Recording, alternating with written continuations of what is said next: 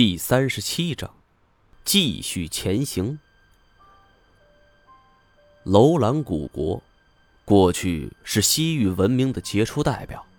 西汉时，这楼兰的人口总共有一万四千多人，是商旅云集，市场热闹，还有整齐的街道、雄壮的佛寺、宝塔，这些在西域诸国中鲜有匹敌。而如今，昔日的王国化为了历史上的一颗星辰，这具古尸却留在这里，是凝望世间变迁。见到了这具古尸，金锁从这背包里是拿出一块帐篷布来，平铺在地上。我太了解这家伙了，是急忙阻止：“等等，锁爷，咱们能办正事吗？你难道要背这个尸体去找神奇木吗？”跟金锁朝夕相处，我从他那里知道这古玩行里的一些规矩，比如近些年来随着盗墓犯罪行为的猖獗，大部分古尸遭到破坏，很多精美文物或被损坏，或流亡海外。而随着古墓的相继面世，有一些古尸也随着水涨船高，成为了这古玩界的紧俏货。而眼前这座楼兰古墓。显然是盗墓分子已经挖掘过的，将古尸丢在此处。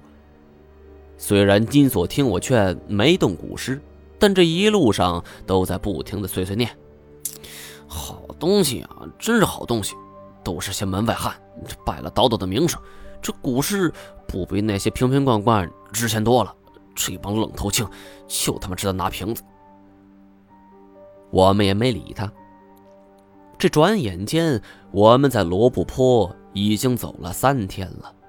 食源和水源虽然还算充足，但是再这么走，那只怕大家都要坚持不住了。每天晚上休息的时候，我脱掉靴子，这两只脚已经被汗水泡得发白了，这血泡更是家常便饭，几乎是一天长一个。不过这是最后的罪了。按照老金的说法，这第二天我们便能到达。翌日，千云低沉，阳光不在，感觉一片乌黑的云是压在头顶之上。老天爷憋着一场大暴雨呀！我们走了半天的时间，眼前宽广的地平线上却始终不见一处景致。我问老金：“该不会记错方向了吧？”这么半天都不见一处路标，那么大一棵树，不可能看不到啊！老金是嘿嘿一笑，用脚踩了踩地面，哼，你们要找的东西就在这底下。说完，他招了招手，带着我们继续往前。又走了一个多小时，最后我们来到了一处绿洲。虽然罗布泊已经早已失去了往日众河汇聚此处的风采，但是这种小面积的绿洲在罗布泊中也不算罕见。在几株梭梭草的掩映之下，我们见到了一处再熟悉不过的洞口——盗洞。你们要找的树，就在这下边。说完，他拿出了几瓶水。下边的情况。不用我多说，你们知道有多危险。以水代酒，祝你们好运吧。我心头苦笑啊。从老吴的描述来看，他们所遭遇的食人鸟，当然就是药龙无疑了。我个人认为，这神奇木与药龙就像是一种相互依存的关系，就像是寄寄居蟹和那贝壳，这两者是共生共灭的。咬龙这种猛兽的厉害之处，我们早已见过。当年估摸的前人军队都险些覆没，更何况我们呢？但我现在并无选择，明知危险，却也要一试。我接过水瓶，哎，呃，吴前辈，你不跟我们冒次险，那可是白花花的银子呀！老吴一听这话，头摇的就跟拨浪鼓似的。呃，不不不，呃，还是算了。我没发财命。饮罢了水，我们就此作别。分了一部分食物和水给金乌二人。这金锁拎起背包的时候，这一下子就倒了。太监是一把拉住他：“哎，不是吧？这么没用？”金锁晃了晃脑袋，喃喃道：“嗯，不对啊，我头头晕。”我心说：“这是不是中暑了？”我紧走几步要去看他，可没想到脚底一滑，我也摔倒了。只觉是浑身的沉重，大脑昏昏沉沉的，我心下一惊啊，难道是着道了？回头看去，这金乌二人是放声大笑，身影儿渐渐模糊起来。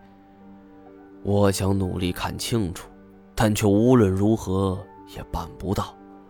紧接着，古一指、古烟梦、裴阳。包括太前都栽倒了，我知道水里有问题。老金走到我身边，蹲下身子，狞笑着说：“哼，上次算你侥幸，没能要了你的命，这一次可没那么简单了。”说完，他抬头在脸上一扯，竟然摘下一张人皮面具。而我也终于看清楚这个人的相貌，竟然是当初在景洪家中袭击我的老者。我只觉脑袋越来越沉。这老金从靴子里边拔出了一柄匕首，是朝着我就刺了过来。我浑身就像被抽了筋似的，一点力气也没有，已然没了反抗之力。正值此时。太前却突然站了起来，是一剑就将老金手中的匕首斩断。老金惊骇之下是后退两步，但很快他的神情镇定下来。哼，我早知道你不是一般人。太前轻笑了一下，一条水流从他的嘴角缓缓流出。我欣喜至极呀！这太前没有喝水。旁边老吴见状，也是掏出匕首，趁着老金与这太监僵持，他直接向我扑来。太前是一刀逼开老金，转身一脚就将我直接踢进了盗洞里。